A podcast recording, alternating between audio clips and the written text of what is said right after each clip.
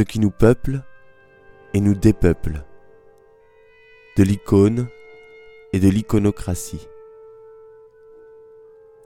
À bout de souffle. Entretien avec Marie-Josée Monzin, philosophe.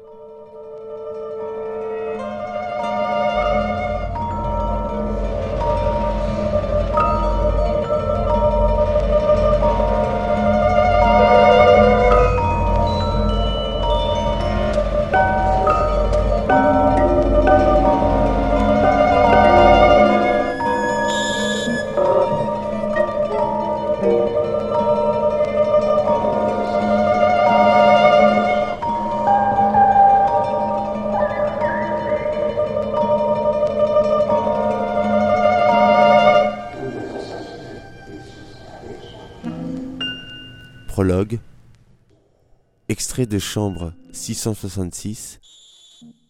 Quelques réponses de Jean-Luc Godard à quelques questions de Vivenders.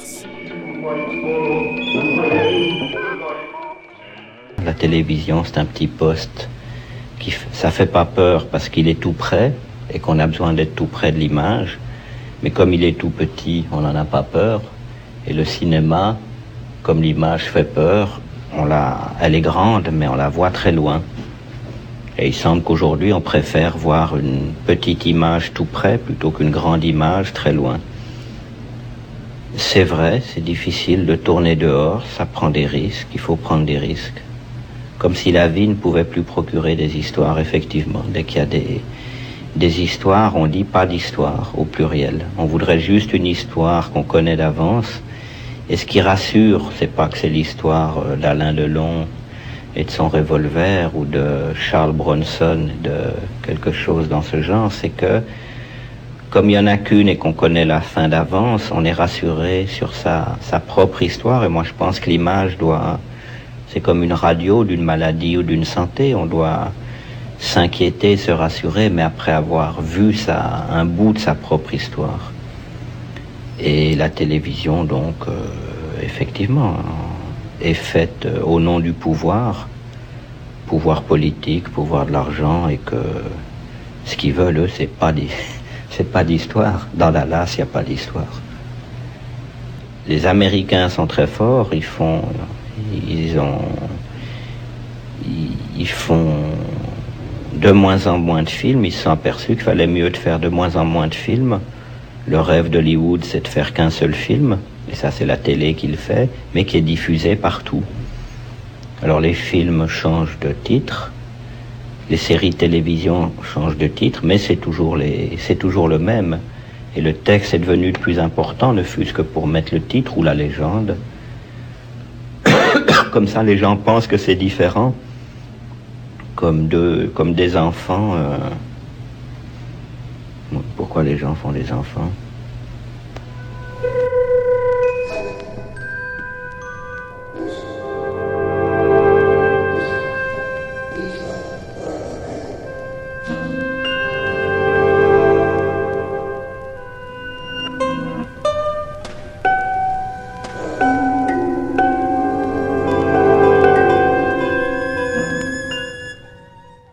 Ce qui nous peuple et nous dépeuple de l'icône et de l'iconocratie. À bout de souffle. Entretien avec Marie-Josée Monzin, philosophe.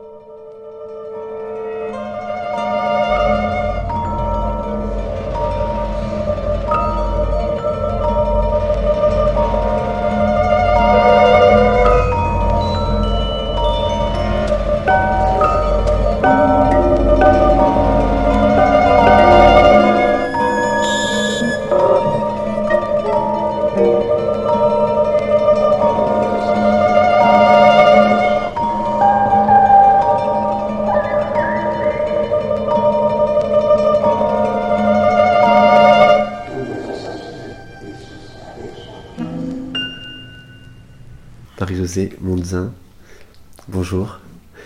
Alors vous êtes euh, philosophe et directrice de recherche au, CNRS. Et euh, c'est vrai que vous étudiez euh, le rapport qu'on entretient à l'image. Je vais citer quelques livres que vous avez publiés. Image, icône, économie, les sources byzantines de l'imaginaire contemporain. L'image peut-elle tuer? Euh, Le commerce des regards? L'homo spectator?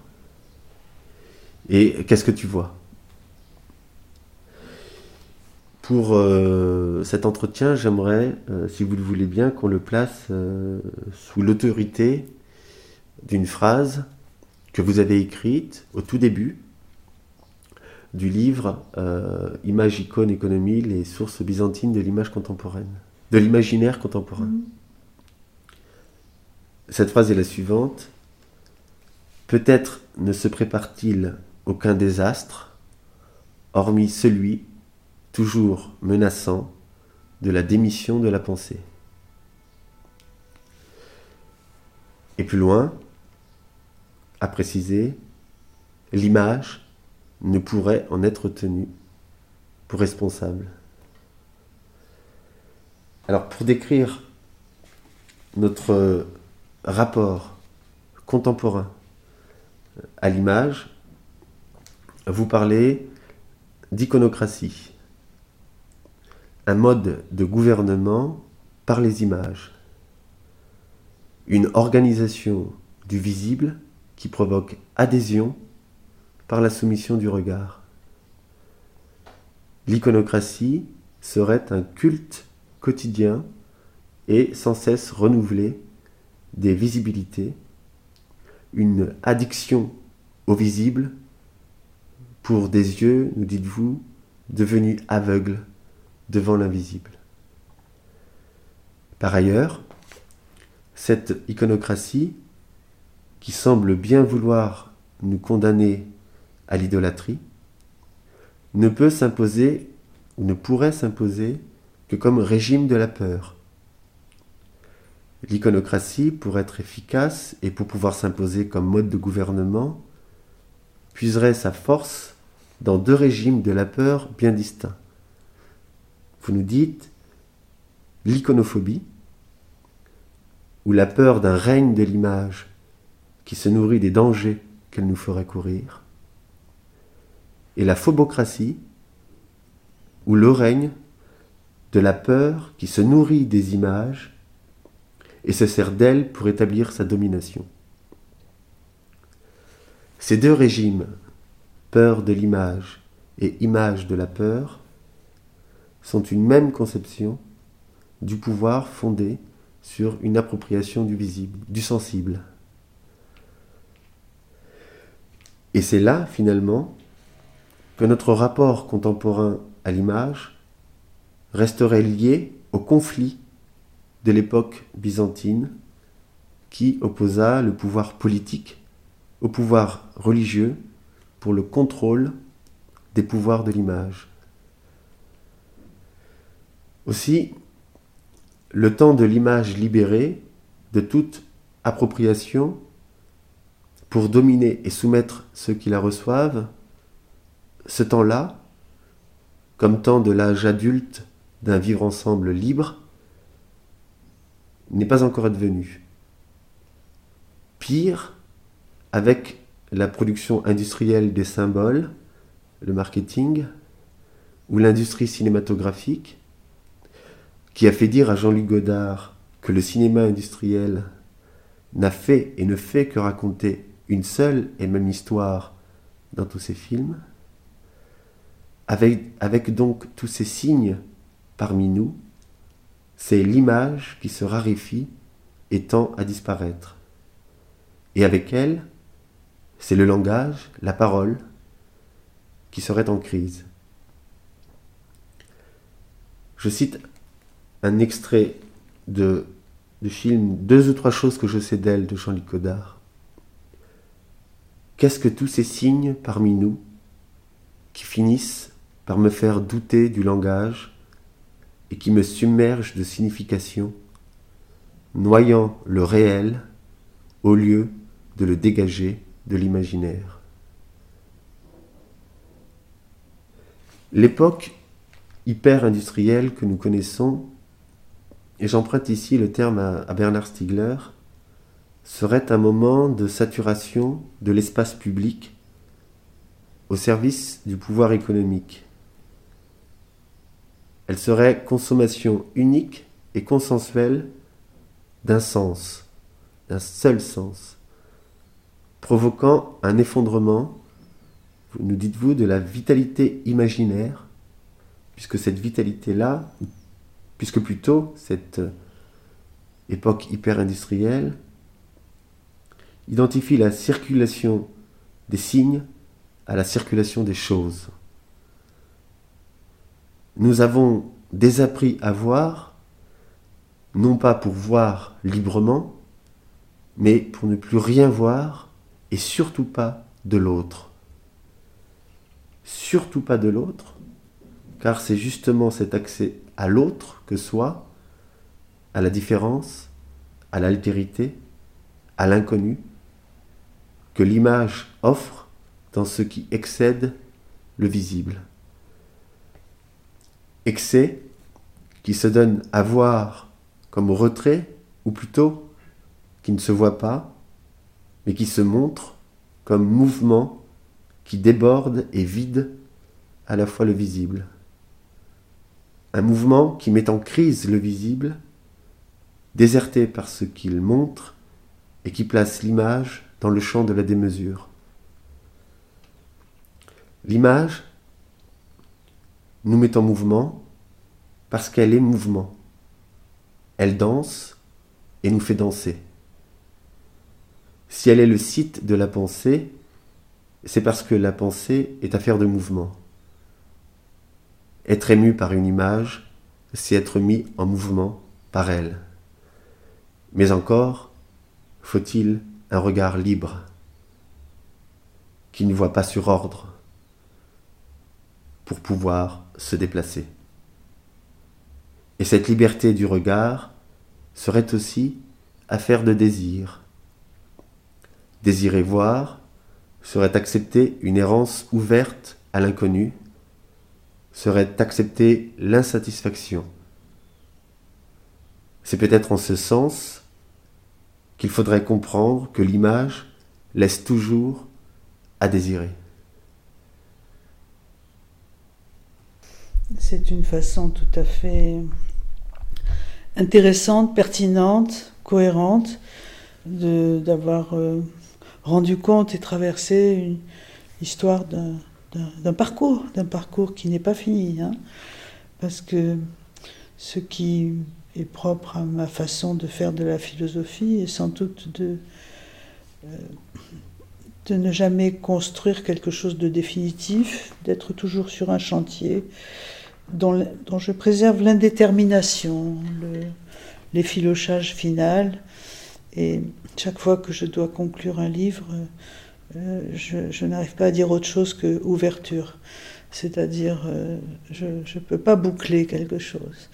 Et donc, ça ne m'a pas déplu du tout de vous entendre à la fois, euh, finalement, décrire insidieusement ce qui fait boucle malgré tout dans ce parcours. C'est-à-dire que euh, cette façon, certainement, qui, qui m'est propre, bien que je ne sois pas la seule sans doute à la pratiquer, c'est de pratiquer la, philosophie comme une espèce de de, sillon qu'on creuse, sur lequel on revient, qu'on repart, qu'on recreuse, avec à la fois de, nouvelles perspectives, des ouvertures, mais on, reste tout le temps fidèle, ou je pense que je reste toujours fidèle à, quelque chose que j'avais posé dans un premier livre qui a précédé tous ceux que vous avez cités, et qui s'appelait L'image naturelle, qui était un livre très court, mais au fond, qui, disait voilà le chantier, voilà le chantier qui s'ouvre. Et il y avait tous les thèmes que vous avez déclinés, qui sont euh, ceux du visible, de l'invisible, de la saturation, de l'idolâtrie, du conflit, de la vie politique, euh, de la peur, euh, peut-être quelque chose que vous avez moins évoqué, qui est la question de la violence, mais qui est sous-jacente aussi à celle de la violence qui nous est faite à travers les peurs et les iconocraties. Donc j'ai bien, bien entendu le parcours. Euh, maintenant, c'est vrai qu'il a été, il a été marqué par des, ce parcours a été marqué par des territoires spécifiques. Euh, pendant longtemps, ça, a été le territoire gréco-chrétien ou helléno-chrétien, hellénico-chrétien et byzantin pour euh, pour faire un repérage des, fondements historiques et politiques des conflits les plus, contemporains. Les territoires se sont déplacés. J'ai beaucoup travaillé ensuite euh, en, étant moins présente sur le terrain de la théologie et de la patristique. Je suis allée plus du côté de l'anthropologie, de la psychanalyse, et euh, aussi par les alliances que j'ai faites avec euh, des, des, faiseurs d'images, euh, le travail absolument ininterrompu avec le monde du théâtre et le monde du cinéma. Et donc, le, le, territoire anthropologique, dans, Homo Spectator par exemple, m'a permis de, non pas de quitter le, terrain chrétien ou byzantin ou patristique, mais d'aller encore plus au fond pour montrer qu'au fond la question de l'image ou la question de la construction du regard, à laquelle l'image est liée, articulée, euh, est, à la fois l'objet d'un débat théologique et de violence, de guerre et de conflit, mais en même temps euh, est inséparable de, la jeunesse de l'humanité elle-même. C'est-à-dire que on fabrique, on fabrique de l'humain avec des images et on fabrique du barbare en supprimant la question de l'image. Enfin, ce que j'appelle finalement maintenant les opérations imageantes, de façon à ne pas me laisser prendre au piège de, de mes détracteurs qui disent vous parlez de l'image, mais c'est quoi l'image? C'est quelle image? L'image en elle-même n'existe pas. Il y a des images, il y a les images du cinéma, il y a les images de la publicité, les images de l'art. Et donc, pour ne pas me laisser prendre un piège euh, euh, tout à fait euh, illégitime, qui serait de substantialiser un concept d'image qui subsumerait comme ça toutes les images réelles qui n'en seraient que les espèces, je dis non, ce que j'appelle image renvoie à une opération subjective, à une opération, je dirais même plus précisément, de subjectivation, à une opération subjectivante, c'est-à-dire euh, j'appelle image ce qui, dans toute image, quelle qu'elle soit, euh, relève du désir d'image et donc du désir constituant du sujet dans un dans un dispositif, un procès de subjectivation entre des sujets d'ailleurs. Hein, parce qu'il ne s'agissait pas, en désubstantialisant l'image et en disant non, je, ne crée pas un concept euh, qui sumerait toutes les images, alors on va me dire, alors vous substantialisez le sujet, puisqu'elle serait subjectivante. Non, je ne, je ne, substantialise pas davantage le sujet. C'est-à-dire que les, sites les sites de subjectivation qui se constituent grâce aux opérations imageantes sont des, des, sites non substantiels, c'est-à-dire qui sont eux-mêmes mis en mouvement, en continuel déplacement, sont des lieux de, de, d'évolution, de révolution, de mobilité, d'instabilité, de fragilité, euh, et qui font justement des enjeux politiques des opérations imageantes, euh, euh, des, enjeux qui, qui, sont sans arrêt tirés entre une substantialisation tyrannique et une désubstantialisation émancipatrice, hein, qui ferait des sujets, les sujets de l'émancipation. Donc euh, voilà, donc à travers ce que vous avez dit, je reparcourais à la fois 30 euh, ans de, 30 ans de chantier euh, ouvert Et en même temps, j'entendais bien, à travers ce que vous ne disiez pas, non pas que vous ayez oublié de le dire, mais parce qu'il n'était pas question de, de faire un, un, exposé en bonne et due forme, mais de me rendre compte, au fond, ça, ça, avait pris ça, avait pris des directions euh, multiples qui continuaient d'ailleurs à, opérer et sur lesquelles nous pourrions revenir, hein, qui seraient euh, la réflexion anthropologique sur, euh, par exemple, les images rupestres ou la, la constitution de ce que j'appelle l'humanisation, que l'humanité n'est pas non plus une substance, pas plus que le sujet, mais qu'elle est, elle est à faire, elle est tout le temps à constituer, et que les, procédures de déshumanisation ne mettent pas en danger une, essence humaine, mais euh, mettent en danger un projet humain. Pas pareil. C'est-à-dire euh, une constitution de l'humanité comme horizon de nos gestes. Alors, si c'est un horizon, évidemment, pour moi, il n'y a d'humanité que définie politiquement. Donc, euh, il y a une, toute une réflexion euh, qui s'ouvre pour moi, d'ailleurs maintenant, de plus en plus précisément, sur la question de, l'image, des masses, du peuple, qui était déjà parti en, en chantier dans la réflexion sur le spectacle, hein, sur les politiques du spectacle. Ça a été la relecture de Guy Debord, ça a été euh, euh, toute une façon de, de, de revisiter, d'aller à la rencontre, là aussi fraternelle, euh, avec, avec cette pensée-là. Euh, qui a été qui a accompagné notre jeunesse, celle de ma génération. Et voilà, Guy Debord euh, a été une sorte d'amère hein, dans les années entre les 60 et 70. Et en même temps, sans que je suive ni, sa mélancolie, ni son romantisme, euh, ni sa condamnation évidemment du visible, mais d'avoir entendu son signal, euh, très anticipateur d'une situation qui se mettait en place dans les années 60. Là, il a été remarquablement voyant. Euh, non pas d'en conclure euh, qu'il fallait jeter les télévisions par la fenêtre, abandonner tout geste cinématographique et condamner le capitalisme, condamner le visible avec la condamnation du capitalisme, mais au contraire de, de, construire des propositions de défense de l'image, de la dignité du regard, de la dimension émancipatrice du partage du visible, de la possibilité émancipatrice du partage du visible dans un champ politique, c'est-à-dire non pas dans un effondrement de la politique comme le fait l'industrie audiovisuelle du spectacle aujourd'hui, mais de la reconstruction d'une communauté politique, d'une communauté partageant de l'espace, du temps et, et tissant une histoire commune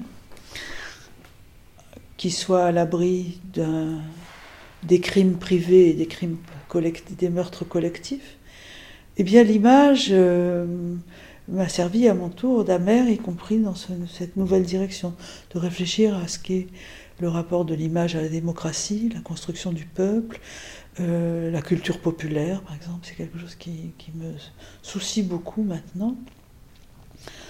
Euh, non pas pour dire que certains objets, enfin, opposer culture populaire à culture élitiste, là aussi, je refuse euh, totalement cette, alternative, ou pire ce dilemme, euh, la, culture, si elle est, elle ne peut être que populaire. C'est-à-dire la, culture, j'appelle culture ce qui construit du peuple, ce qui fait du peuple l'horizon, et non pas ce qui traite les masses euh, comme un, pôle, un agent de la consommation particulière d'objets qui seraient soit mis à leur portée parce qu'ils sont de mauvaise qualité, soit euh, d'une anthologie de chefs-d'œuvre auxquels nous devons nécessairement les conduire parce qu'il faut euh, que, les masses aient accès au meilleur. Hein. Donc dès qu'on est en termes de, euh, de, définir la culture populaire en termes élitistes, il n'y a plus que deux façons d'y répondre. C'est de dire que c'est au niveau le plus bas que l'on contente tout le monde ou que c'est au niveau le plus haut qu'il faut nourrir la plèbe.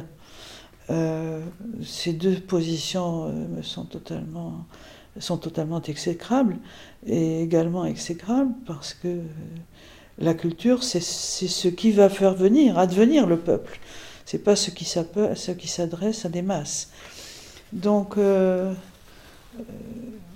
voilà, je, reprends maintenant toute cette problématique de, l'image en compagnie de ceux qui en font, c'est-à-dire les cinéastes, les gens de théâtre, les poètes, euh, les vidéastes, les jeunes créateurs, les photographes, enfin, partout où on fait des images, j'y vais, je veux rencontrer la jeunesse euh, qui euh, est en souffrance de vie politique et que tous ceux qui, dans ce monde-là, qu'on appelle les intermittents du spectacle particulièrement, c'est pas un hasard, euh, parce qu'il n'y a que les intermittents qui puissent s'occuper de la permanence de la révolution.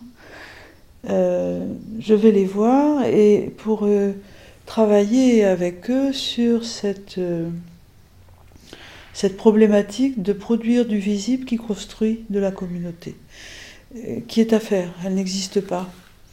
Euh, c'est pas parce qu'on réunit euh, des milliers de gens dans un stade, un forum, qu'il y a, y a du peuple.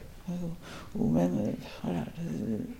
Le peuple, c'est pas ce qu'on, ce amasse. C'est, un horizon.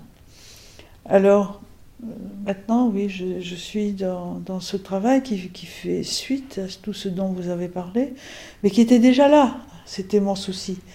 Euh, parce que, évidemment, en, qualifiant d'iconocratie ce que l'Église mettait en place, ben, j'étais déjà dans, euh, dans la dénonciation de ce que pouvait devenir une dictature du regard, euh, un monopole des visibilités, un commerce abusif de la consommation du visible, un écrasement des, du tissu intersubjectif par des images dont je disais qu'elles ne donnent pas la parole, elles la prennent. Euh, donc tout ça été, voilà, se, se, se secréter lentement et continue de, se faire là aujourd'hui. Vous voyez, je suis dans, dans, cette réflexion, au fond, si, si j'écrivais un autre livre, qu'est-ce que je, ferais? Puisque la question se pose. Euh, elle se pose, donc pour l'instant, je n'y réponds pas.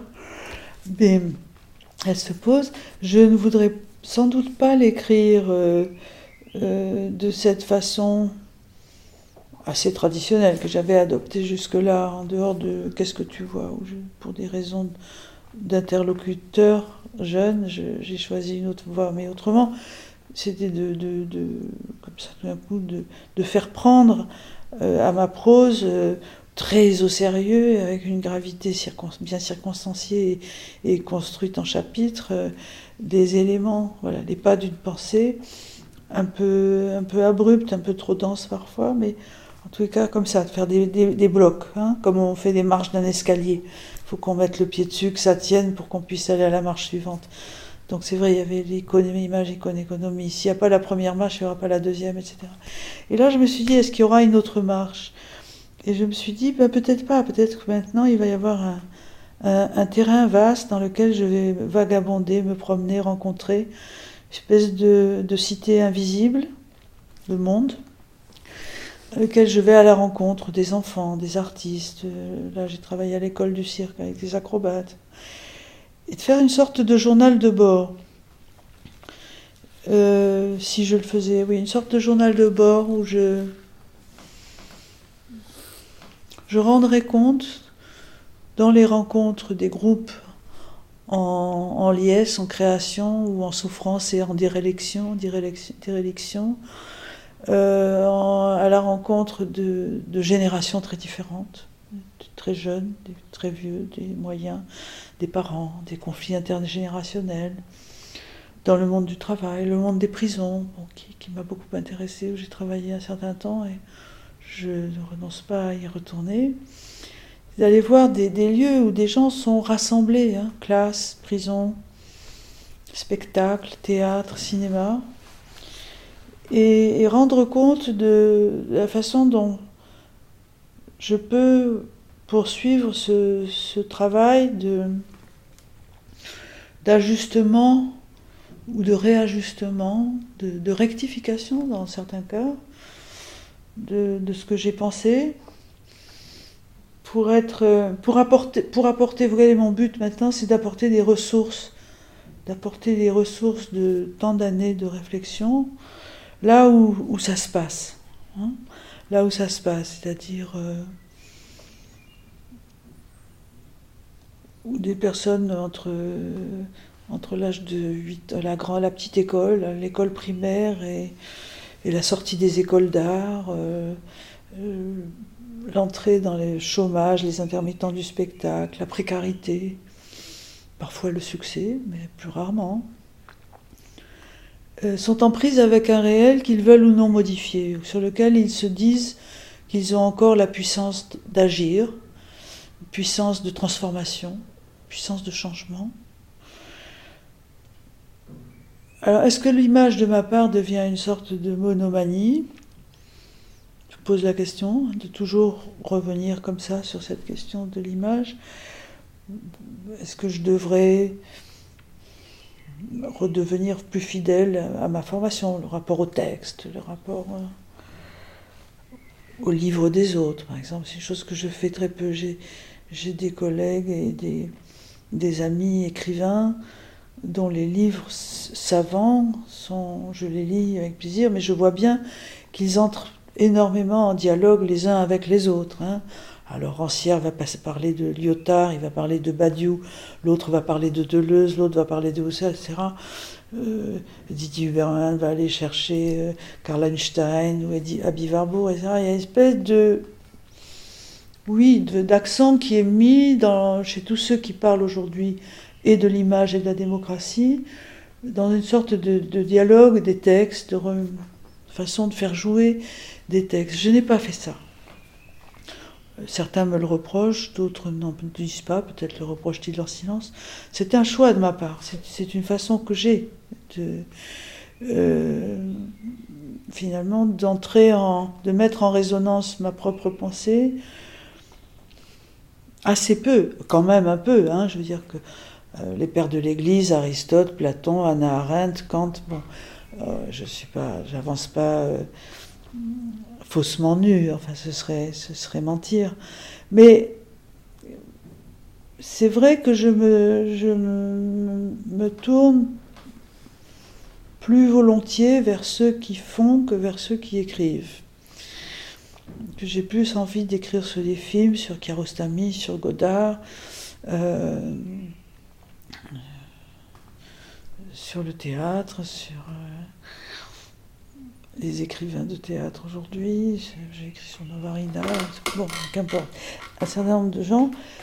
Euh, pour voir, pour m'approcher des, des, points de création et, et me mettre, mettre ma pensée à l'épreuve de ces lieux de, création et de changement et de me dire quelles, quelles, ressources je me donne et je leur donne, et je me donne à moi-même pour penser cette création qui a lieu, parce qu'il y a énormément de... Il y a, il y a, il y a une certaine fécondité hein, dans la création, dans bien des domaines. Euh, font-ils ou non quelque chose pour le monde? Enfin, en, quoi contribue-t-il à, redonner une, énergie irréductible de résistance et d'invention et de transformation euh, par rapport à une situation euh, mondiale de la pensée et des corps qui est catastrophique, qui est totalement... Euh, voilà, hein, nous, nous, nous rencontrons, on est un lendemain d'élection qui sont ce qu'elles sont sur l'Europe. En tous les cas, le projet européen est certainement quelque chose qui, pourrait avoir du sens, qui en aura sans doute, qui en a, mais en même temps qui, qui montre bien par la façon dont les choses, les textes se mettent en place, les élections se passent, que tout ça est encore extrêmement dérisoire et qu'on continue tous, tant bien que mal, avec bonne ou mauvaise conscience, à être au chevet d'un capitalisme néolibéral et violent, euh, dans lequel les industries de la communication, de la culture et de la visibilité ordonnent, euh, année après année, mais je dirais jour après jour même, euh, de faire le deuil de la pensée et, le deuil du changement, de, nous assurer de notre totale impuissance à changer ce monde et à devoir en subir la loi sous le régime d'une, comme sous le régime d'une loi naturelle. Euh, je me bats contre la nature, comme les écologistes. Je pense que, non pas que j'ai voté, je vous dise quelque chose sur mon vote, précisément pas, mais euh, je veux dire que je, pense que euh, si la Terre se plaint aujourd'hui, elle se plaint auprès de la culture. La, la nature demande à la culture d'assumer sa, mission politique. Voilà. Donc, euh, pas, ce ne sont pas les forces de la nature qui se réveillent et font appel à elles-mêmes et nous disent d'aller vers elles.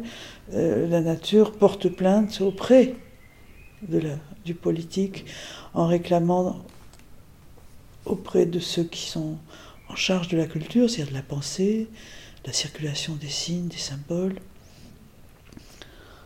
de, de sauver, enfin de, de, maintenir les conditions de la vie pour, euh, pas simplement pour les, les poissons et les espèces euh, dangereuses, mais pour l'humanité elle-même. C'est-à-dire, on peut très bien euh, continuer à faire vivre la planète à condition de nous réduire à l'état de protozoaire ou d'amibes.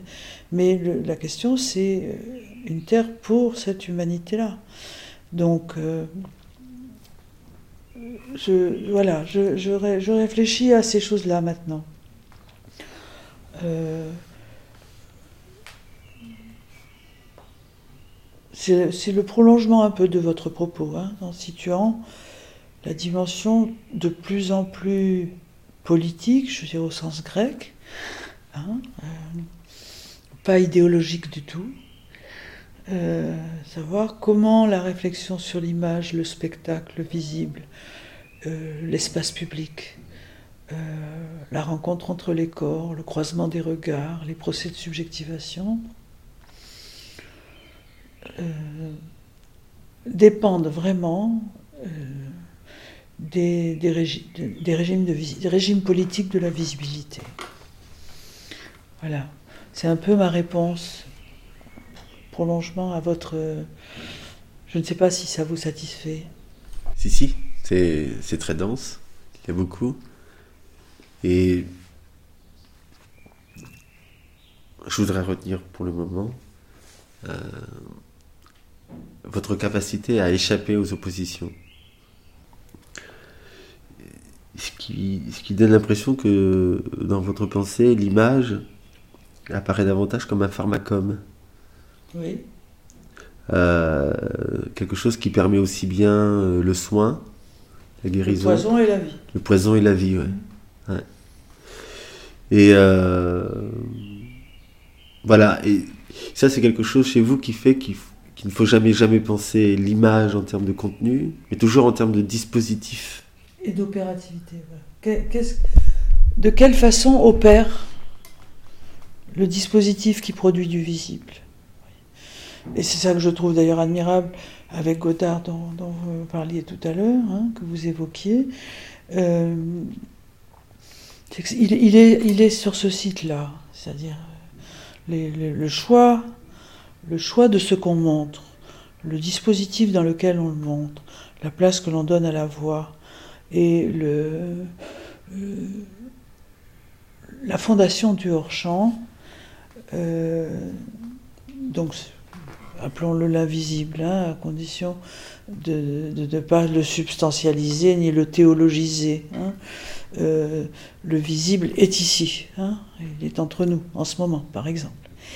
Euh, et, je pense que euh, Godard est, certainement celui qui, en parole et en acte, dans son cinéma, enfin dans sa façon de, de construire les visibilités et de, placer son récit, euh, n'a jamais cédé sur la place de l'autre, hein, sur la place de celui à qui il s'adresse.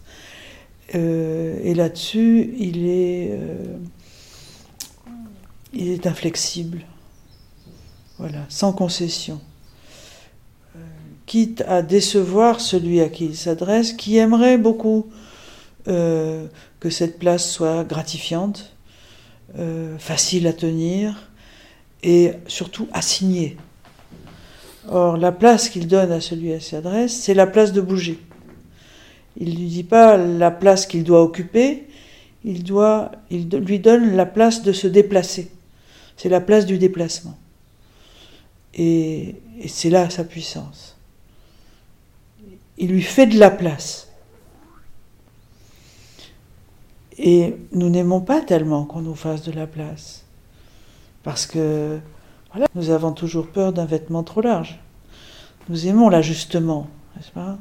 Que les choses soient faites pour nous, qu'on nous dise où nous sommes, qui nous sommes, où ce que nous devons faire, où nous devons le faire, ce que nous devons penser. C'est cette orthopédie généralisée qui sécurise et qui, dans la rhétorique politique actuelle, euh, veut nous convaincre que c'est le remède contre l'angoisse, comme si l'angoisse avait besoin d'un remède. Il euh, ne faut surtout pas qu'il y ait de remède à l'angoisse. L'angoisse est une énergie formidable. Donc c'est vrai qu'avoir plus de place que nous en avons besoin, que le lieu du déplacement est en même temps une mise en péril. Et donc je pense que le cinéma de Godard, effectivement, euh, euh, est périlleux. Et voilà, là, je, rends hommage. Et, dans le théâtre, il y a aussi des, des, mises comme ça, des, metteurs en scène, des dramaturges qui, euh, qui ne cherchent pas les remèdes à l'angoisse, hein, qui travaillent l'angoisse au plus vif pour euh, en faire sortir ce qui va produire de la communauté, du partage, euh, et donc en même temps une, économie de la jouissance et une économie du partage, qui est la chose la plus difficile à produire. Cette, angoisse, c'est aussi euh, peut-être la, condition de, la critique. C'est la condition de la critique, c'est la condition de la pensée. Donc toute, cette obsession actuelle d'une politique sécuritaire qui veut mettre euh, euh, dès son plus jeune âge les enfants à l'abri, le bourgeois à l'abri de la banlieue, l'enfant à l'abri euh, euh, de, la santé à l'abri. On a une sorte d'interprétation hyperbolique de ce qui n'est pas soi-même, de ce qui n'est pas le même, comme menace, comme danger à éviter. Euh, et donc, il faut construire des murs, il faut mettre des grillages, il faut créer des, vides sanitaires, il faut vacciner les gens. Et, voilà. et, et nous avons d'ailleurs dans le même temps, c'est assez frappant, au niveau des corps, l'histoire des corps, nous avons un développement extraordinaire des pathologies qui sont liées à un effondrement des défenses immunitaires. Et ça m'a paru très symptomatique. C'est-à-dire que le corps de, tous les sujets que nous sommes euh, et euh, vous savez, les allergies, le sida, c'est tout ça. On n'a on a plus de défense. Donc on appelle à l'aide l'armée pharmaceutique, la police, des neurosciences, enfin voilà. Armons aux armes citoyens. Voilà. Donc plus de citoyens, on remplace le citoyen par euh, l'armure. Et, je trouve que cet effondrement des défenses immunitaires, qui est un fait médical, hein, euh, euh, dramatique et, mortel, pour moi fait symptôme. C'est-à-dire que nous ne sommes plus en mesure d'assumer la guerre interne que nous avons à livrer à ce qui nous agresse. Notre corps est découragé, sans force, impuissant. Et donc il fait toujours appel à l'extérieur pour s'en sortir. Euh, c'est très intéressant. Euh, quand j'ai beaucoup parlé avec les enfants, là, quand j'écrivais, euh, quand j'écrivais, quand je préparais l'écriture de, Qu'est-ce que tu vois, donc que j'ai fait en compagnie de, petits-enfants de l'école primaire. Ils étaient les premiers à me dire on veut, on veut le réel, on veut pouvoir se défendre, on veut savoir, on veut penser, on veut des mots pour dire, on veut, euh, on ne veut pas être euh, à l'abri du danger. Euh, on veut apprendre le courage. On veut se défendre tout seul. Pourquoi ben, D'abord parce que quand nos parents seront plus là, comment on fera? Ils avaient des phrases toutes simples. Hein.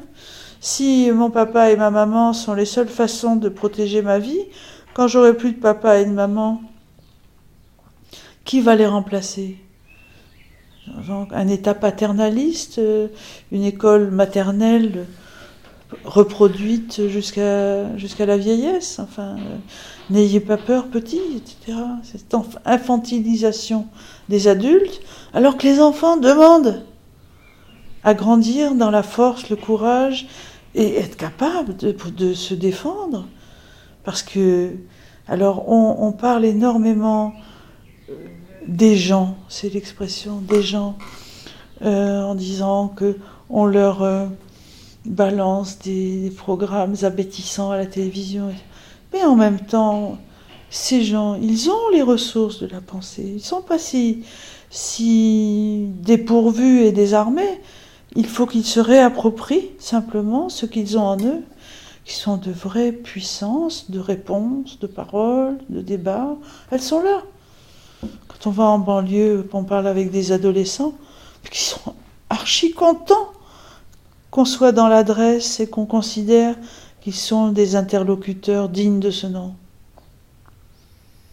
C'est là où euh, euh, il faut pouvoir à son tour produire des gestes. Et que ce qu'il faut donner, c'est bien des moyens d'expression. Oui. Le travail politique, c'est ça. C'est produire et donner le plus de ressources dont on dispose soi-même en fonction de sa propre histoire et de, de ses curiosités, de ses plaisirs, de ses hormones, de sa biographie, de sa, libido. Il fait qu'un tel sera, fera la cuisine, l'autre fera de la philosophie. Chacun dans son champ est producteur d'une adresse. Hein. Euh, et même un, chômeur est quelqu'un qui peut donner. Euh, les pauvres sont des gens qui peuvent donner. Or, euh, on les traite toujours comme des sans ressources absolues. Et non, il y a, euh, il y a des ressources chez le plus pauvre, chez le plus faible, chez le plus petit.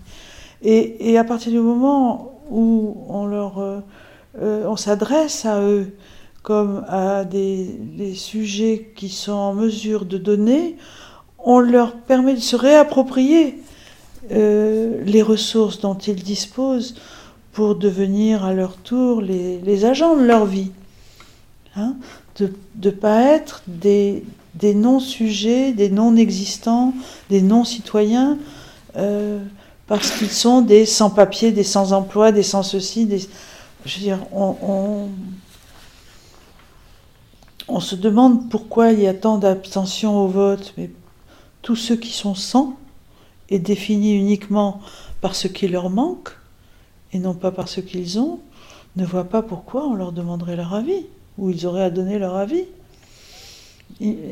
voilà, il y, a, une sorte de, représentation collective et dominante de la misère qui fait que la misère de l'autre ne peut être que la définition de qu'il manque de tout. Mais non, on peut dire ce dont il manque, et on peut en même temps désigner ce dont il ne manque pas, ou ce dont il ne doit jamais manquer, de liberté, de dignité, de jugement, de parole, de reconnaissance, et de puissance d'adresse. Hein. Alors là, on changera le partage. Je crois qu'en fait, on est dans un nœud euh, que vous aviez euh, pointé dans euh, le livre Icône, Image, Économie. Ce que vous écrivez, il est de l'intérêt du pouvoir de déguiser les idoles en signe et en symbole du sens et de la vérité pour en assurer la pérennité. Car l'idole est fatalement vouée au sacrifice et prompte à la révolution. Plus loin, vous écrivez, il y aura désormais des objets que nous n'aurons plus le droit de détruire sans nous damner et sans nous condamner. Le véritable iconoclasme est en fait un iconoclasme destiné à nous interdire les chemins de la destruction. Et j'ai l'impression qu'on est là dans les difficultés quant aux questions d'émancipation. C'est-à-dire comment nous émanciper des, objets offerts à la consommation s'ils sont désormais liés à notre survie, s'ils sont désormais liés à notre capacité de, produire des symboles et des signes. Tout à fait. Euh, tous les gestes de pérennisation euh, de la consommation sont euh, irrévocablement liés aujourd'hui au rapport d'ailleurs que le pouvoir dominant, que les dominations que nous subissons ont à l'histoire elle-même. Euh, la, question du capital et du capitalisme, la naturalisation du capitalisme, le fait de dire que le capital est quelque chose d'inéluctable, d'à la fois naturel, inéluctable. J'ai photographié un, panneau dans la campagne où j'étais euh, durant les vacances. Il y avait écrit, euh, j'ai cette image, propriété privée, de points, respecter la nature. Comme si, entre propriété et nature, il y avait une coalescence, une consubstantialité de la propriété et de la nature. Voilà, c'est écrit dans la forêt comme ça. Propriété privée, respecter la nature. C'est extraordinaire. Alors, vous voyez cette façon tout d'un coup de substantialiser, c'est ça que j'appelle la pérennisation de ce qui nous écrase, la patrimonialisation. Euh, c'est une chose d'ailleurs que, que, François Hartog, dans le travail sur la, ce qu'il appelle le présentisme, a, très joliment, enfin, habilement analysé, c'est euh, cette négation de l'histoire et cette euh, façon de créer de l'immortalité euh, de, euh, la pétrification. Alors, les journées du patrimoine, les commémorations, les, les centenaires, euh, toute cette façon de, de, devenir les propriétaires de ce qui pourtant serait pourrait porter le nom vif de culture, euh, fait partie de la gestion des biens de communication et des marchandises dont on euh, considère la, différence qu'il y aurait entre un bien de consommation habituel et la culture, c'est que le, bien de consommation habituel est voué à une destruction et exige donc euh, sa reproduction pour sa consommation, alors que les objets culturels ont besoin au contraire de leur pétrification et de leur substantialisation pour s'assurer euh, de leur consommation dans le temps. C'est-à-dire, euh, on, a. C'est marrant de voir comment le, pouvoir dominant transforme le monde de la création en marchandise en appliquant sur son champ les deux registres euh, contradictoires mais, en même temps complémentaires de la euh, précarité, de la consommation. La chose se détruit et doit être renouvelée sans arrêt et euh, la chose est pétrifiée et doit être l'objet d'un culte euh, ininterrompu. Et alors, euh, ce qui fait qu'on voit, euh, on s'étonne de ce que ceux qui peuvent consommer de la télévision ou des produits alimentaires dans une sorte de, boulimie égale, consommation, destruction, digestion, reproduction, réachat, etc., sont aussi les mêmes qui vont euh, en, procession euh, convenue aller voir des expositions absolument colossales qui consacrent des objets, des moments de l'histoire, des moments de civilisation, etc. Et on croit que c'est ça la culture populaire. Et en fait, on a exactement la même chose. Et on, on, crée du culte. Alors on finit par faire une exposition qui s'appelle Le Sacré. Hein, voilà. Euh, après tout, allons-y gaiement. Le, régime de la consécration et de la patrimonialisation qui est à côté de celui de la consommation, destruction, renouvellement. Et c'est cela que je, que je ressentais dans ce premier livre, à savoir que la, la, ce que Jean Toussaint de Santi a appelé la production des semblants solides, enfin que les, les, phénomènes d'idolâtrie, de, de, mise en place de la boulimie, de la consommation, de la déjection et du culte, marchaient ensemble, marchaient ensemble. Et euh, que la question était de se réapproprier des puissances de ce que j'appelle des puissances sismiques, des puissances de renouvellement, qui euh, déplacent totalement et la question du chef-d'œuvre patrimonialisé et la question euh, de l'objet euh, éphémère à renouveler, mais qui se, se pose au contraire la question non pas de la relance de l'objet ou de sa fixité, mais de la relance du désir. Bon, là peut-être qu'on retrouve effectivement des points communs avec le discours de Stigler, enfin la, construction de Stigler, qui, euh, avec qui j'ai souvent dialogué. Hein. on, nous a souvent invités ensemble comme ça pour, euh, pour faire jouer à la fois les, les proximités, les différences. Et c'est vrai que je crois assez juste euh, son articulation euh, des atteintes portées à la question du désir, hein, la relance du désir.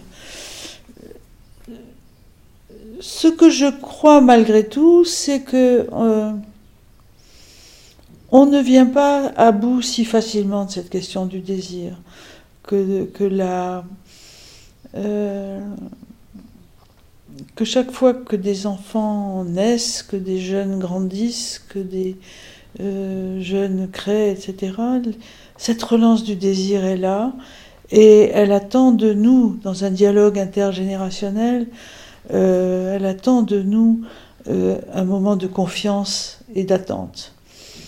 Et j'ai été d'ailleurs très touchée par, vous allez dire que je change de sujet, mais je ne change pas de sujet, par l'appel du Conseil national de la résistance au moment des grèves des jeunes lycéens pour le CPE. Euh, tous ces jeunes, ces lycéens étaient dans la rue euh, et refusaient les réformes. Euh, ouais, vous vous souvenez, donc c'était il y a donc, deux ans, hein, c'est ça? Deux ans. Et je me souviens cette vidéo que j'ai prise sur Internet, qui a circulé partout, qui était magnifique. Le Conseil national de la résistance, où tous ces octogénaires, nonagénaires même, s'adressaient à ces jeunes directement en disant notre combat n'aurait servi à rien si vous lâchez maintenant. C'est magnifique.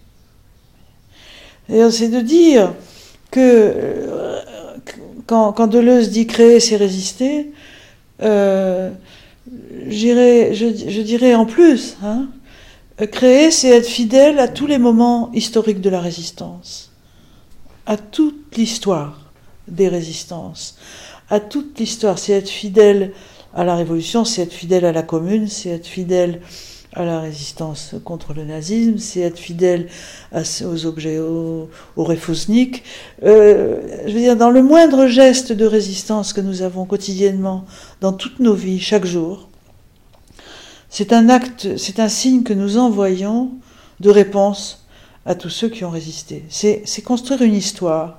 C'est construire une histoire sismique de ce qui euh, refuse la démission du désir et, et, la, soumission au pouvoir.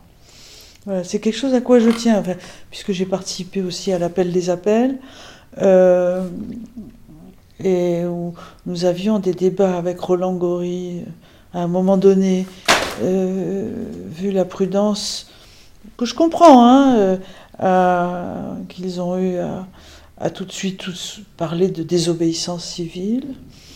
Et, où moi, bon, bah, je suis allée franc du collier en disant oui, nous, ça ne peut être qu'un appel. Il n'y a pas que la dénonciation de la servitude volontaire. Il y a un appel nécessaire à la désobéissance civile. Il faut résister. Et parce que d'abord, il y a en ce moment des instituteurs qui perdent des journées de travail euh, et qui sont euh, en conseil de discipline ou perdent des journées de salaire parce qu'ils ne, ne, faiblissent pas, ils ne cèdent pas sur leur désir. Donc ce désir, il est là. dire que euh, il, faut, il faut que nous, que nous nous saisissions de toutes ces, ces énergies désirantes, même dans leur désespoir, pour leur fournir les, voilà, leur adresser des signes de confiance et d'appel. Il faut, euh, il faut aller dans ce sens-là. Alors, je vois pas peut-être assez clairement ce que, par exemple, quelqu'un comme Rancière ou quelqu'un comme Stigler suscite comme mouvement, comme engagement. Hein bon alors, donc, compte tenu de l'analyse euh, remarquable, habile, savante et pertinente qui est faite de, de ce qui nous de ce qui ne va pas et d'une d'une figure dessinée avec aussi beaucoup de, talent et de pertinence de ce que devrait être la démocratie, en tous les cas de ce qu'elle ne doit pas être. Euh, il reste la question du, que faire, hein, du, comment agir, comment agir sur ce monde. Alors évidemment, en reconnaissant que, que les forces actives d'abord existent, et là-dessus je pense que quelqu'un comme Rancière reconnaît, ne, reconnaît qu'il y a cette euh, il y a toujours cette puissance sismique du peuple qui est, qui est là et qui, euh, qui n'attend pas pour se manifester sous des formes. Mais il y a aussi notre, notre rôle, il y a aussi notre fonction. Et, là, je dirais que moi, je, voudrais insister sur, euh, sur la quotidienneté des gestes de voisinage, hein, de travailler sur le voisinage. Pour moi, l'image, la façon de penser l'image, c'est une façon de mettre en œuvre, de mettre en circulation euh, euh, de l'invisible avec mon, voisin de palier, avec mon voisin de métro, avec mon interlocuteur euh, dans la conférence, dans l'école, etc. Ça commence, le voisinage et le régime sous lequel la question de l'émancipation commune, du partage ou de la haine et du meurtre se met en, se met en place. Hein. Euh, la première personne qu'on a envie de tuer, c'est son voisin, parce qu'il est trop près. Euh, donc, euh, c'est là-dessus que j'ai envie de, travailler aussi, en, disant qu'au fond, l'image, le cinéma, lorsqu'il convoque des gens dans une salle, lorsqu'il euh, réunit des gens dans une salle de théâtre, euh, continue à être des, lieux et des circonstances tout à fait euh, exemplaires de l'économie des voisinages. Hein, s'asseoir à côté de quelqu'un, qu'est-ce qui va se passer, qu'est-ce qu'on va partager? La gestion des écarts, le respect des écarts, la tolérance de la proximité, le réglage des proximités et des écarts, tout ça, ça fait la politique. Et je pense que l'image, produire des images, est le mode sur lequel nous produisons de, justement euh, du réglage. Ce sont des opérations de réglage des écarts. L'image, c'est ce qui sépare et qui lie à la fois. Elle est liaison et déliaison. Donc, euh, voilà, je, je suis dans, dans, ça. Donc, par rapport au texte là, que vous lisiez, oui, euh, voilà, qui est écrit il y a longtemps, je ne me souvenais pas avoir écrit ça. Je suis d'accord avec ce que j'ai écrit, mais c'est vrai que ça mérite euh, un développement. Pour, pour, euh, il, y a au moins, il y a au moins quelque chose qui me console, c'est que je ne me dis pas Oh, que, quelle bêtise Non, mais je dirais, il faut, faut dire plus. Voilà, il faut continuer à euh, plus loin, plus précisément, où ça, comment. J'ai l'impression que les, que les écrits de Jacques Rancière ou de Bernard Stiegler, parce qu'il y a une surimposition, euh, il y a la question de la critique. Et que les écrits de Bernard Stiegler ou de Jacques Rancière permettent de s'émanciper de la critique. Oui, tout à fait, tout à fait. Il y a, il y a des, ce sont des écritures qui euh, opèrent, euh, qui, opèrent dans la clarification d'un espace critique de la parole, euh, des opérations qui construisent l'espace critique de la parole, qui construit un partage politique des lectures, des textes, des positions, c'est certain. Euh,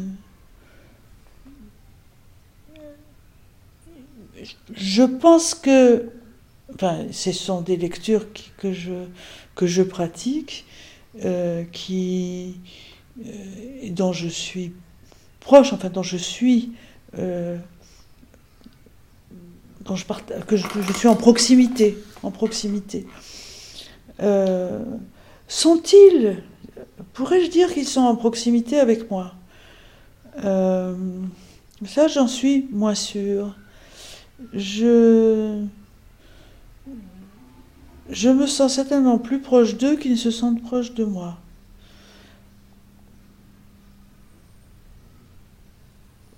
Pour la raison pour plusieurs raisons, sans doute d'abord parce que le milieu philosophique n'a pas beaucoup d'indulgence envers les femmes, mais euh, et que le, terrain est quand même euh, occupé par un certain nombre de rugbyman euh, qui ont leur propre mêlée.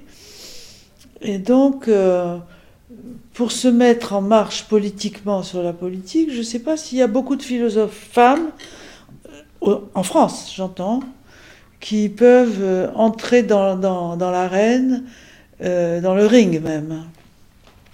Ça, c'est une première chose. La deuxième chose, c'est le trajet qui a été le mien, c'est-à-dire de, de mettre à ce point appuyé sur, euh, à la fois sur la théologie, la patristique, le monde grec, beaucoup plus que sur la philosophie, sur Hegel, philosophie des Lumières, Hegel et euh, euh Husserl, Heidegger, et donc une sorte de.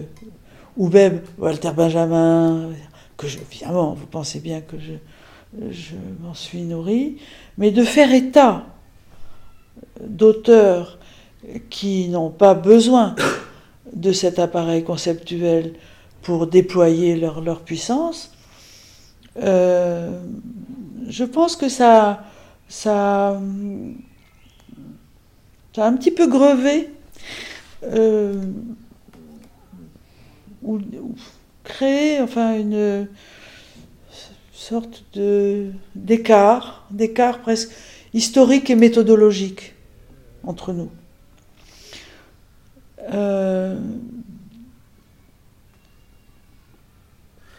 par exemple, la pensée de Rancière, si vous voulez, est, totalement étrangère, je dirais même hostile, à une euh, réflexion euh, de type théologique, de revenir sur des, choses de ce genre. Une méfiance, voire une phobie. respectueuse de, mon travail, je, me permets de l'imaginer, j'en ai pas beaucoup de preuves, mais en tous les cas, certainement, enfin, l'amitié en tous les cas est là, mais euh, bon, c'est pas mon truc, c'est pas mon domaine, etc. Or, je le regrette parce que je crois que là, nous, nous nous privons de cette façon de quelque chose, d'une articulation très importante qui est le poids aujourd'hui euh, de la question religieuse, de la question du sacré, de la question théologique, au cœur même des manipulations politiques les plus, les plus scandaleuses. Euh, quand je vois le discours dominant, euh, que je ne parle même pas de la façon dont le Vatican aujourd'hui se permet de prendre la parole dans le champ politique d'une façon qui euh, scandalise, mais ne, réduit en rien l'enthousiasme des, foules, euh, ou de la médiatisation, hein, de la condamnation. Euh, je me dis que un certain nombre de mes contemporains néo-hégéliens ou, actifs ont tort de négliger pas, seulement parce qu'il y a des guerres entre l'islam ou la chrétienté, voyez-vous, parce que je pense que l'islam est entré totalement dans la problématique politique du christianisme, donc il est devenu, il utilise les mêmes armes, les mêmes éléments, etc. Bon. Euh, donc c'est pas pour, euh, pour occidentaliser la question, bien au contraire, d'autant plus que le christianisme qui m'intéresse est particulièrement oriental. Mais mais je pense qu'on se, on se prive d'une articulation, d'un instrument important dans, la, dans, les combats et les luttes que nous avons à mener aujourd'hui. En, divisant ceux qui euh, sont 19e, 20e et ceux qui, euh, ou celles qui, par malheur, euh, est parti d'un endroit moins fréquenté, même pas fréquenté du tout. Hein. Alors maintenant, Agamben a, pris place euh, dans la patristique, et comme c'est un monsieur, ça y est, l'oikonomia est des nôtres. C'est quand même extraordinaire. C'est quand même extraordinaire. Ça fait 15 ans que, euh, que j'ai travaillé sur, cette question. Qu'il la déploie, j'en suis ravi. Mais je veux dire que, euh, voilà, il y a un livre très intéressant qui vient de sortir là sur la situation économique idéologique du capitalisme et qui se termine par euh, l'importance qu'a donné Agamben à l'économia dans la critique du monde contemporain. Alors vous voyez là, il y a vraiment un sexisme absolument pour moi très violent, très intéressant. Ça prouve que euh, il y a, des forces de régression extraordinaires dans le milieu intellectuel à, l'œuvre. Extraordinaire. Donc, euh, je, le regrette. Parce que je ne pense pas non plus que Agamben, euh, euh,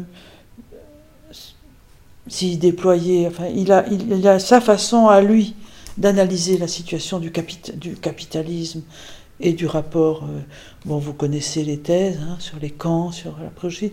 C'est très intéressant. Voilà. Mais ça mérite quand même euh, ça mérite un regard critique, ça mérite euh, une mise en question. Et, là, il se donne euh, la légitimité d'un monde patristique, et donc pour moi, il y a, danger à ne lier cette réflexion-là qu'aux conclusions qu'il a déjà formées de l'analyse contemporaine, vous voyez Donc c'est pas une plainte de femme, je veux dire, c'est une plainte philosophique. Hein. Je dis qu'en tant que femme, évidemment, euh, ça fait symptôme. Ça, ça c'est très français en plus, hein, parce que on va aux États-Unis, il y a quand même, oui, on arrive, on arrive à parler. Ouais, L'exemple de Judith Butler, par exemple. Voilà, non, aux États-Unis, voilà, c'est euh, beaucoup Mais il a, fallu en passer quand même par les genders, hein, malheureusement. Il a fallu en passer par là, c'est-à-dire d'autres, façons de, euh, de, creuser la différence pour faire euh, accéder à, la légitimité. C'est, dur. Mais enfin, je, tiens à manifester ça parce que ça a à voir aussi avec la situation en France de la pensée. Hein. Et c'est vrai que cette question de la, cette question de la croyance, de, euh, et semble être de plus en plus centrale et importante Capital. aujourd'hui. Mm. Euh, bon, pour citer euh, par exemple quelqu'un comme Bernard Stiegler, commence à poser la question de la mystagogie de l'art, la question de pourquoi il faut-il croire en l'art. Qu'est-ce que c'est, qu'est-ce qui se joue dans la question La question de la croyance, elle est fonda- fondatrice. Et c'est pour ça que le théologique. L'investi. Voilà, je relisais, je relisais le, il n'y a pas longtemps un texte que j'aime beaucoup, qui est le discours de Lacan aux catholiques. La conférence qu'il a faite, discours aux catholiques, il l'a faite en Belgique, euh, à l'université catholique de, de- de Liège, je crois. Je ne sais plus si c'est Liège ou Louvain, j'ai peur de vous dire une bêtise. Bon, bref, en Belgique. Formidable, je veux dire, la façon dont Lacan dit que euh, la théologie est- et, d'ailleurs, aussi dans ses cours sur Spinoza, Deleuze dit qu'on ne peut pas comprendre Leibniz sans reprendre, écouter les théologiens. Euh, Et donc, euh, si on ne prend pas au sérieux ce que la théologie a mis en place par rapport à la tyrannie, par rapport à la croyance, par rapport à foi, crédit, crédulité, confiance, on passe à côté du continent fondateur. Dans, dans- dans un entretien que vous avez donné à, à France Culture, dans le cadre d'une, série de, qui s'intitule D'autres regards sur la crise, Ah oui, euh, vous, euh, Antoine Meunier. oui, Antoine Mercier, Merci. pardon. vous disiez alors que ce qui nous arrive, c'est l'innommable. C'est euh, qu'il n'y a pas de nom pour dire l'événement euh, ou le régime politico-économique dans lequel nous, nous vivions. Oui, je on cherche le nom. On cherche le nom. Oui. Et euh, voilà, aussi pour venir faire écho, euh, chercher ce nom, Alain Badiou, lui, s'était s'est essayé à, oui. à, à nommer oui, et du l'époque, coup, il a donné un nom propre. et il a donné un nom propre. Alors, Je suis pas tout à fait sûr qu'il ait raison de donner un nom propre. je voulais vous lire un, un- un petit passage de Jacques Derrida concernant justement l'événement, et il nous dit L'événement n'a lieu que là où il ne se laisse domestiquer par aucun comme si, déjà lisible, déchiffrable et articulable comme tel. Si bien que ce petit mot, le comme du comme si, aussi bien que le comme du comme tel, pourrait bien être le nom du vrai problème. Seul l'impossible peut arriver. Et euh, Et le com, c'est l'image. hein. C'est, la question de l'image qui, qui met la pensée en chemin de la dodation du nom. Euh, et ma question aujourd'hui était, euh, pouvons-nous dire que nous vivons en dictature? Est-ce que, justement, Sarkozy, pour moi, est le nom d'un tyran? C'est pas le nom de la dictature. La dictature, c'est la plutocratie. C'est celle de l'argent. Et, donc, cette, euh, et lui-même est un serviteur. N'est que le plus euh, servile euh, des serviteurs de la dictature. Et il est, et comme tous les serviteurs, il est tyrannique. C'est-à-dire, il, il a la casquette, il a l'uniforme, il a, voilà, c'est c'est quelqu'un qui fait régner euh, la croyance du maître. Il fait, c'est pas lui le discours du maître. Il tient pas le discours du maître. Il, il fait régner le discours de son propre maître, qui est euh, l'argent et l'argent comme euh, sève devenue quasiment virtuelle du néolibéralisme, du capitalisme financier, comme on l'appelle aujourd'hui. Donc pas de nom propre. et- Certains parlent de fascisme. Non, de, néo, de néofascisme. Euh, J'ai relu, justement, à- étant à la, cher- à la recherche du nom de ce qui nous écrase, hein, je relisais les lettres luthériennes de, de Pasolini, qui, lui, au moment de la victoire de, la démocratie chrétienne, parle de néofascisme. Euh, il peut le faire parce qu'il est en Italie. et qu'il sait quelles sont, euh, quelle est la filiation, la filiation réelle hein, entre les, les, enfants, les enfants de Mussolini et les pères mussoliniens et, le néofascisme italien. Euh, est-ce que nous sommes nous ne sommes pas dans un néo-pétinisme, par exemple? Nous ne sommes pas dans un néo-nazisme. Nous n'avons pas une filiation. La France n'a pas connu euh, euh, ces dictatures euh, qui, ont, qui ont eu des noms et des noms propres, qui ont eu des chefs et qui ont engendré des filiations. Elle s'est mise d'emblée sous le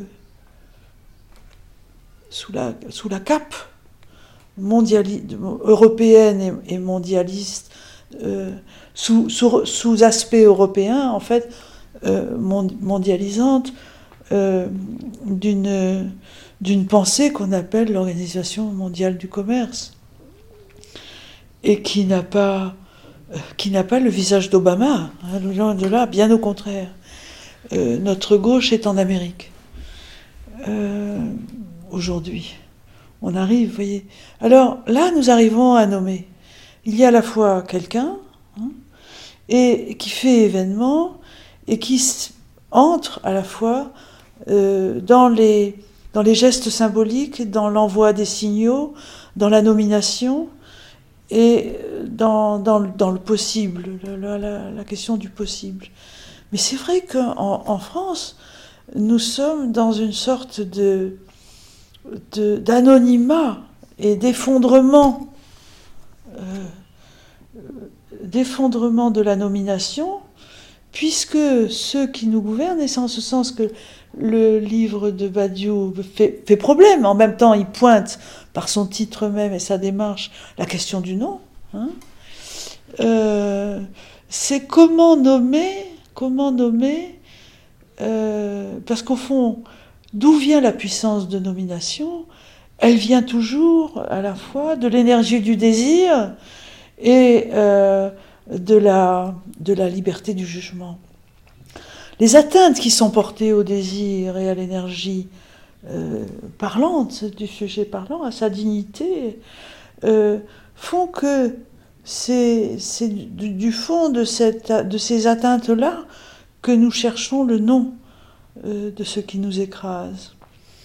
Alors c'est vrai que c'est euh, un problème qui euh, serait aussi beckettien, je dirais d'une certaine façon, hein, parce que le, désir lui-même reste, je dirais, l'occupant du site innommé. Hein, de la nomination. C'est ça, hein, le, désir est ancré dans la puissance innommée, comme puissance innommée, la puissance de nomination. Et ça, c'est. Et, la puissance irreprésentable du lieu de la nomination. Ça, c'était un des coups de génie de la théologie juive. Hein euh, de faire du lieu de, la puissance de nomination euh, l'infigurable et l'innommable. Enfin, on ne peut pas donner de nom à celui qui donne des noms. Euh, donc, le, régime de, de l'innommable par rapport à la question de l'image est très intéressant parce que l'image négocie l'apparition de l'innommable. C'est-à-dire que rien dans ce qui apparaît, dans ce que j'appelle image, euh, se réduit à ce que l'on en dit. Euh, et ça, j'en parle parfois, hein, même avec les enfants. Quand des enfants me disent des choses, l'enfant de 8 ans me dit Je n'aurai jamais assez de mots pour dire ce que je vois, je n'aurai jamais assez d'images euh, pour dire ce, pour nommer, euh, pour dire ce que je nomme. Hein. Donc je, nomme infiniment plus de choses que je n'en vois et je vois infiniment plus de choses. Cette, cette incommensurabilité est un foyer d'énergie absolument euh, formidable. Nous sommes dans la dictature de la commensurabilité. Comment la nommer? Puisqu'on nous dit que tout est commensurable, mesurable, quantifiable, commensurable. Il y a une mesure pour toute chose, et cette mesure, elle est la quantité. Elle, est la réponse à combien. Donc, nous n'arrivons pas à nommer cette expulsion de la démesure. Et c'est ça d'où vient le, trouble. Euh, et en ce sens, euh, c'est vrai que le, que le monde du, théâtre depuis Brecht, euh, jusqu'à jusqu'à aujourd'hui, enfin, est en, prise avec cette, cette façon de mettre, de faire apparaître sur la scène, pour le théâtre, peut-être sur l'écran pour d'autres, euh, l'expulsion de la démesure et en même temps la, résistance que nous devons euh, opposer à la commensurabilité de tout. Voilà. Le tout est commensurable. Tout est commensurable, même le tout. Euh, donc oui, c'est ça. C'est quand je parlais, j'ai pas pu euh, dans l'entretien avec Antoine Mercier le développer longtemps, c'était très. Mais c'est vrai que c'était euh, c'est ce qui nous mobilise aujourd'hui sur la question de la mesure et de la démesure. Ça peut être en termes d'évaluation, ça peut être en termes euh, de biométrie, ça peut être en termes de génétique, ça peut être en termes d'intelligence artificielle, de neurosciences, euh, ça peut être en termes de profit et de rentabilité, euh, d'audimat, enfin, partout il faut répondre à la question combien. Et donc cette mensuration universelle, cette commensurabilité du visible à, à, l'expressivité, à l'expression, à sa, mise en mots, à sa mise en image, à sa mise en nombre, à sa mise en chiffres, euh, ne nous donne aucun moyen, ou plus aucun accès à la, à la nomination qui est habitée par l'excès. Est-ce que peut-être que ce qui nous manque, c'est une image pour le devenir de, de, cette, de cet infigurable. Tout à fait. Tout à fait.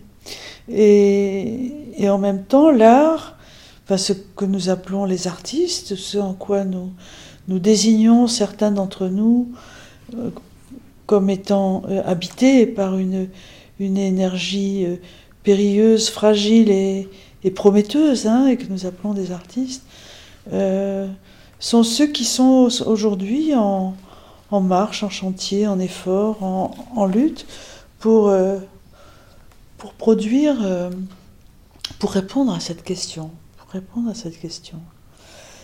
Et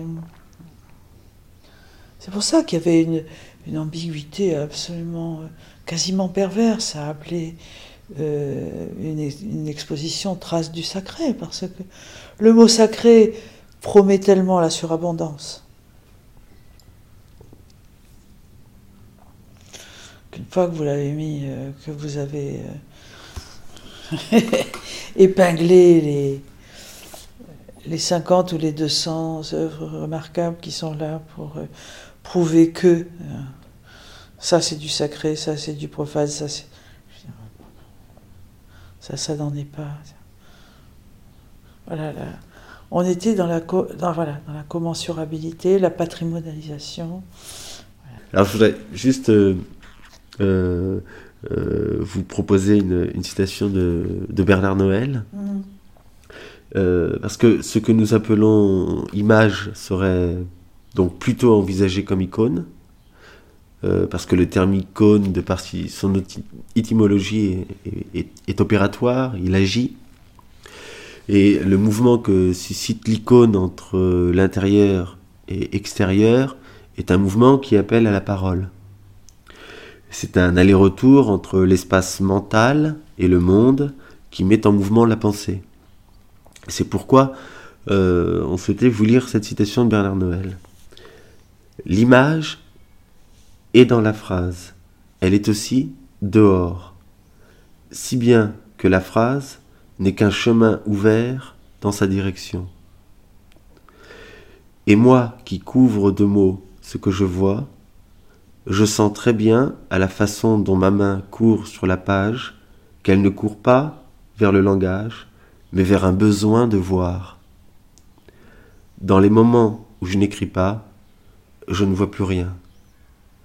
L'écriture me fournit une image du monde et elle construit l'espace dans lequel je vis. Voilà, ce que, l'auteur soulève ici dans, cet extrait, ce serait la, puissance vocative mmh. De l'image et en même temps le fait qu'elle échappe au langage. Voilà. C'est à la fois la, la, la coalescence de l'écriture au regard, enfin et en même temps l'excès, l'excès de l'écriture sur elle-même qui, qui fait que l'image, je me souviens, je crois avoir dit dans un texte, peut-être dans l'image naturelle, je sais, que l'image était comme un furet qui courait comme ça, qui, le long d'un fil. Vous savez, le, quand on joue au furet et qu'on fait courir une perle le long d'un fil, que chacun se la passe comme ça, et cette image comme furet sur un fil, et ça me fait penser à cette phrase de Bernard Noël, c'est-à-dire le, le fil de l'écriture qui fait que quelque chose passe et se déplace et va ailleurs, et que et qu'il faut euh, et qu'on ne peut pas cesser euh, d'écrire, on ne peut pas cesser de d'habiter la parole pour faire advenir le visible, euh, et dans le visible l'image, et dans l'image l'invisible, et dans cet invisible cette énergie euh, débordante, parce que le visible n'épuise pas plus euh, ce que nous en disons que ce que nous disons épuise le visible. C'est très beau son texte. Ça, ça recoupe un peu ce que. Dit avec tout le talent de Bernard Noël, et puis cette référence très belle à, ce qui, lui, le fait vivre, écrire, euh, ce fil, ce fil de l'écriture, cette main qui court sur le papier, qui traverse l'espace, qui se donne en même temps la visibilité de ses propres, de ses propres inscriptions et qui en même temps déborde, euh, excède, excède la, la délinéation, excède le trait, excède la surface, excède. Voilà. Et je, suis très sensible à cette économie de l'excès et de la surabondance. J'ai d'ailleurs euh, euh, dirigé un numéro de théâtre public au théâtre de Gennevilliers que j'ai intitulé De l'excès. Euh, et où j'ai vraiment j'ai convoqué des écritures et développé le plus possible justement cette fidélité à, la surabondance qui qui a été dans, dans, dans, le philum, dont le sillon a été ouvert, enfin sinon ouvert en tous les cas, tracé magnifiquement par Georges Bataille. Euh, voilà, cette économie de l'excès, de, la dépense, hein, à partir de Marcel Mauss. Euh, c'est de penser que l'économie, l'économie euh, symbolique ne peut jamais être un tableau comptable avec un équilibre des comptes. Hein. Il faut de la perte pour qu'il y ait euh, euh, pour, pour qu'il y ait du plus. Voilà.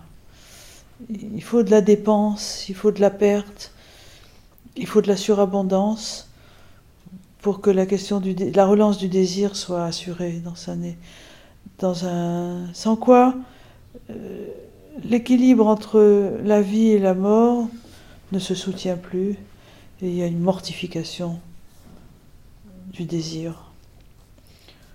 Et la vie travaille à perte. Et ça, c'est beau, le texte de Bernard Noël, oui, il est dans cette, dans cette lignée. On trouverait des échos chez Blanchot aussi.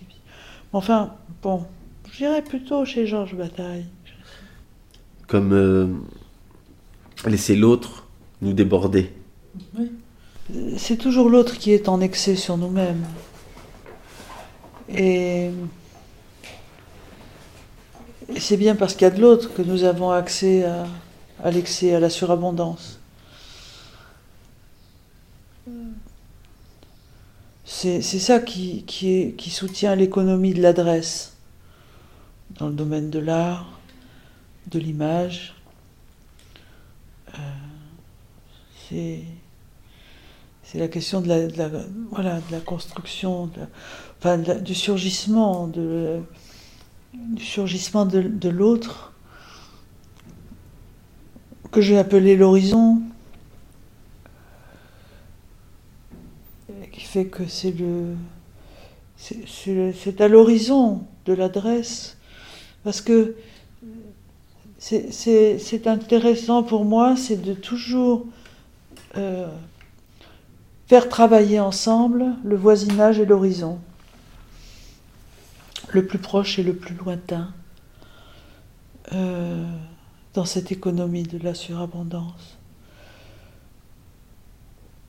le voisin est à la fois mon horizon et l'horizon m'est toujours voisin.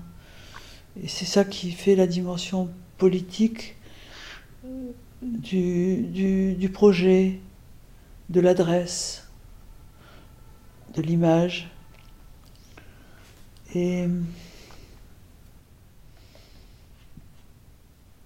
non seulement l'image renvoie à l'expérience, à l'épreuve que l'on fait de soi comme autre, dans son clivage intérieur, dans sa division, dans l'écart que nous avons à nous-mêmes, euh, avant même qu'il y ait la découverte spéculaire d'un écart de mon reflet avec moi-même, mais l'expérience de l'image, même synesthésique, est une façon euh, d'altérer toute euh, prétention euh, unitaire, compacte, substantielle de la subjectivité. Cette altération de la subjectivité est, la condition de possibilité de la constitution d'une subjectivité dans l'altérité. C'est-à-dire, c'est parce que je suis moi-même altéré dans mon fantasme unitaire que, l'autre surgit euh, comme euh, promesse d'existence pour moi, donc dans l'adresse. Donc l'image euh, a une histoire. L'image euh, est un opérateur historique dans la Genèse qui me fait passer du non-être à l'être, de l'être, de, de la promesse de ce que je pourrais devenir, dans la promesse de ce que je deviens, dans le projet de l'autre, comme promesse, comme devenant son horizon à mon tour. Et, donc, euh, c'est, comme ça que je vois les opérations de, l'image. Euh, sur le fond d'une altération qui en fait appel à l'altérité, à l'autre, oui. oui. Qui est en trop, évidemment. Euh, il y avait ce, poème de Paul Celan qui s'intitule euh, Greffé sur l'œil. Sur ton œil est greffée la brindille qui signalait aux forêts le chemin. Sœur, dans la fratrie des regards, elle fait bourgeonner la pousse. La noire, à perte de ciel, la paupière se galbe sous ce printemps. À perte de paupière, le ciel s'étire en dessous l'abri du bourgeon, l'éternel labour, le Seigneur. En fait, ce qui nous a semblé dans ce poème, qui dit quelque chose de l'image, et surtout de la condition du visible, euh, parce que là, l'image euh, apparaît comme une greffe qui sort euh, de l'être, de l'obscurité de la forêt, et la forêt comme un endroit sauvage, et la brindille comme greffon et, euh, et rejet. Et, euh, elle pose peut-être la question de la relation entre l'image et l'humanité, C'est-à-dire euh, finalement la culture, parce que le, texte parle de plus loin de labourer, quelque chose de, aussi de la naissance. je dirais qu'on croise ce texte, on, l'entend, il s'approche et euh, il se tient pour moi comme un animal. C'est la, la rencontre avec une sorte de, voilà, comme si je, je, pas une bête féroce, mais, mais pour moi, la, voilà, j'entends le poème de Célan et c'est une rencontre, voilà, euh, avec euh, une, puissance de vie rétive à la domestication. C'est ça que j'appelle une rencontre avec l'animal. Et en même temps, euh,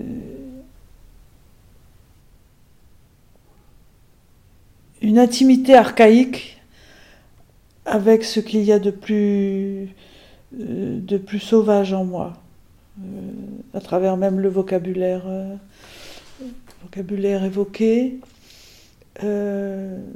D'autant plus que l'œil, Aristote disait bien euh, que ce qui différenciait l'œil des autres sens, c'est qu'il ne pouvait opérer euh, que hors du contact. Les mains, euh, le son vient toucher l'oreille, la main touche ce qu'elle touche, la langue goûte ce qu'elle a sur elle. L'œil ne peut voir que ce avec quoi il n'a pas contact. Et donc la violence avec laquelle Célan évoque le contact sur l'œil, euh, tout d'un coup met en, jeu un registre euh, de la vision euh, qui agresse, qui aveugle, qui fait que la, la seule chose qui entre en contact avec l'œil, c'est la paupière, sans qu'on souffre. Hein. Tout le reste euh, nous rend le contact insupportable. Et la brindille sur la, sur la cornée, enfin, c'est, vraiment la façon dont le réel, euh, il y a, de, a de, l'insupportable aussi pour l'œil, c'est-à-dire de l'intolérable, et, et, et c'est précisément dans ce que l'œil ne peut pas supporter que quelque chose peut-être va naître parce qu'il ne le voit pas. Comme dit Aristote, si on met la chose à voir contre l'œil, on ne la voit pas. Et ce non-voir dans cette agression du contact fait que ce poème, cet animal de poème, là, cette, euh, bête qui vient à ma rencontre euh, pour me dire quelque chose de, à la fois d'aveuglant et de vivant, de surgissant, euh, fait que je suis, euh, euh, voilà, comme beaucoup d'ailleurs dans les poèmes de Célan, hein, c'est quelque chose qui m'atteint comme ça, Célan. C'est comme si dans la forêt, et, là on y est, tout d'un coup je me trouvais face à un animal que je ne chassais pas, hein, face à quelque chose qui qui relève euh, d'une mémoire antique, d'une mémoire hölderlinienne presque, hein. une mémoire euh, au-delà de la, du souvenir. Euh, et donc on est accompagné, on est en présence d'eux, on est en présence d'eux, et ce voisinage reste dans un suspens pour moi. Le suspens de l'image que le poème de Célan met entre. entre voilà, c'est une image. Hein. Je, vois le film de ce qu'il décrit. Du coup, je produis moi-même un autre film, qui est celui que je suis en train de vous raconter, et qui prouve que là, tout d'un coup, nous, nous, nous fabriquons, le poème fabrique une énergie imageante, opère comme une énergie imageante sur moi, euh, dans la production d'une distance, une distance non, non franchissable, hein, dans l'infranchissable. C'est vrai que quand, euh, quand, on a, quand on a parcouru ce, ce- ce poème de Paul Celan, on a beaucoup pensé à l'être séparé dans, au, Ah mot, oui. Tout à fait, je, je l'entends comme ça. hein. Nous restons suspendus à distance à, nous, à, nous regarder. Ce poème me regarde. Et avec une violence euh, particulière qui est quand même toucher l'œil.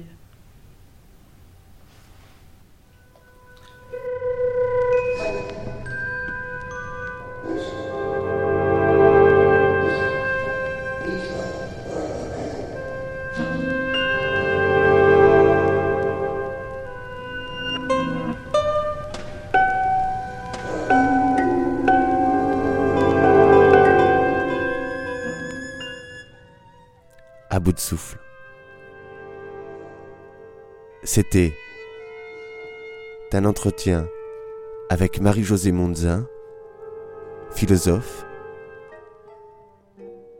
ceux qui nous peuplent et nous dépeuplent,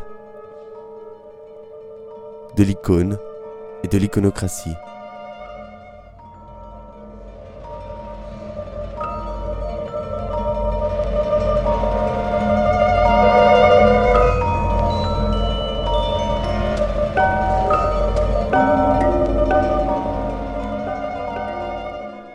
Bibliographie, quelques livres, images, icônes, économie, les sources byzantines de l'imaginaire contemporain. L'image peut-elle tuer? Le commerce des regards? Homo spectator? Et dernièrement, qu'est-ce que tu vois?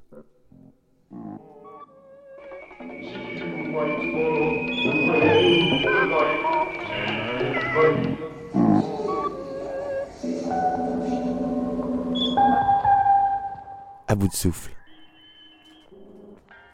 Audioblog point arteradio.com slash a tiré bout tiré de tiré souffle.